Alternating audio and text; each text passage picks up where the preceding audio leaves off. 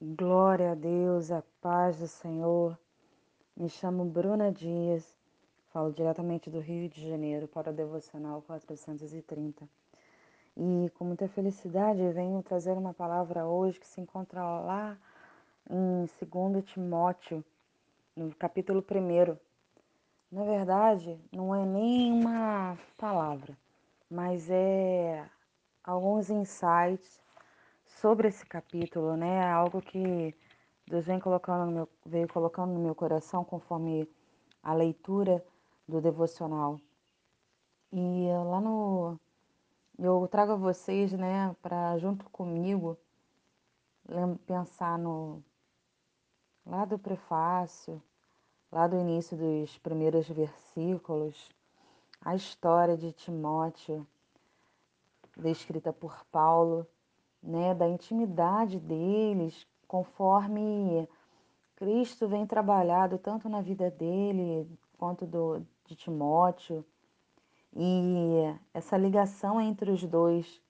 Ele trata Timóteo como um amado filho. E ele se colocando como mentor ali com Timóteo.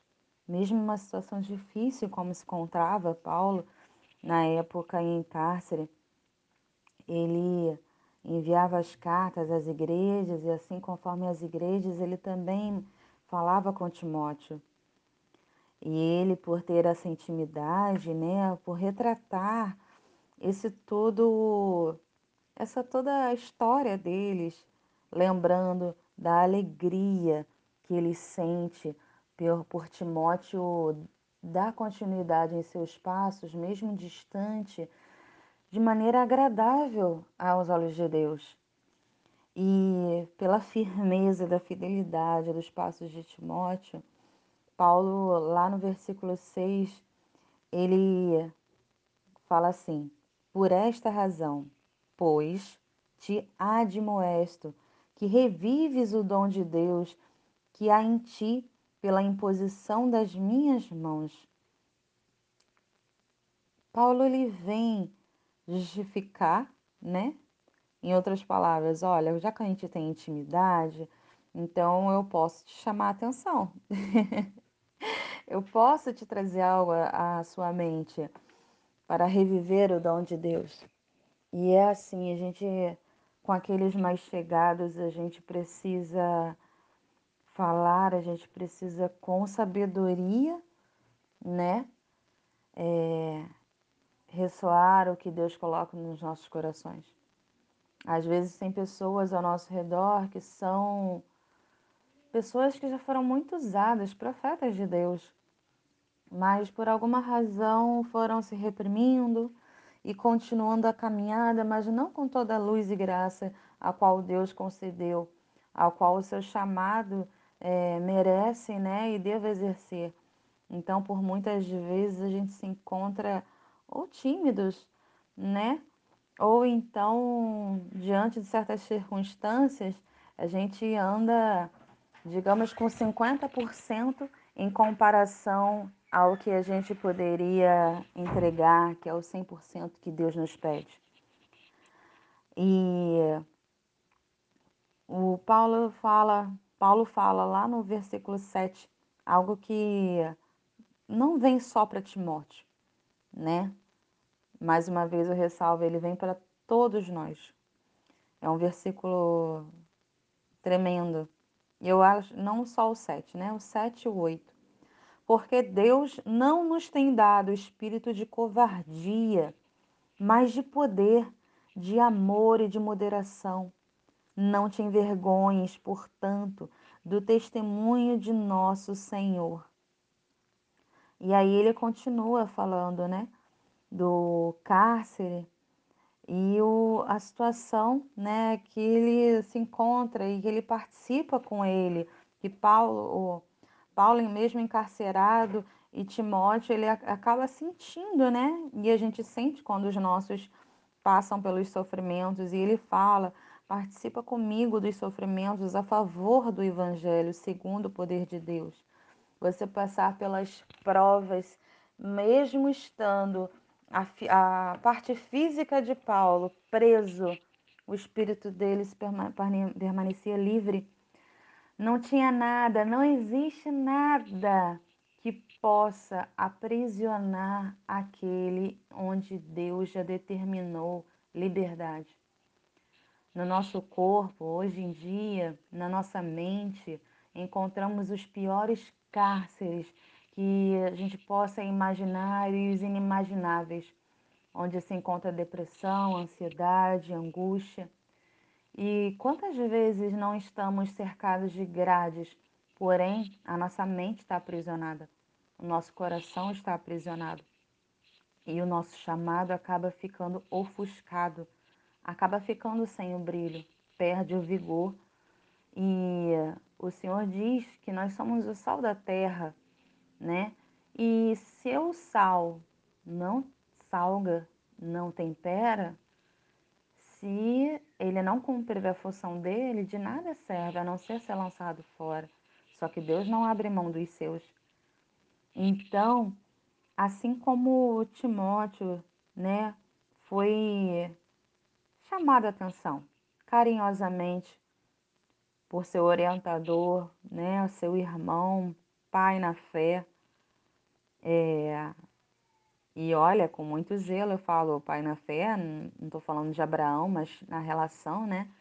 Como o próprio Paulo descreveu, que ele era como um filho amado. Então, ok? Estamos palavraseando aqui.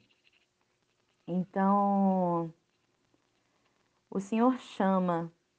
E ele continua lá para o versículo 9: o Senhor nos chamou com uma santa vocação, não segundo as nossas obras, mas conforme a sua própria determinação e graça que nos foi dada com Cristo, em Cristo Jesus, antes dos tempos eternos, e manifestada agora pelo merecimento de nosso Salvador Jesus Cristo, o qual não só destruiu a morte, como trouxe à luz a vida e a imortalidade mediante o Evangelho.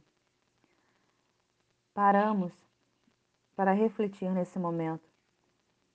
Como algo tão forte, tão tremendo, pode caber em nós? Sabe? Não foi só determinado o teu chamado no, teu, no ventre da tua mãe. Vem muito antes.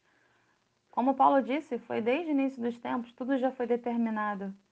Então, por muitas coisas você pode não entender o que está acontecendo, ou como vai acontecer, somente confie.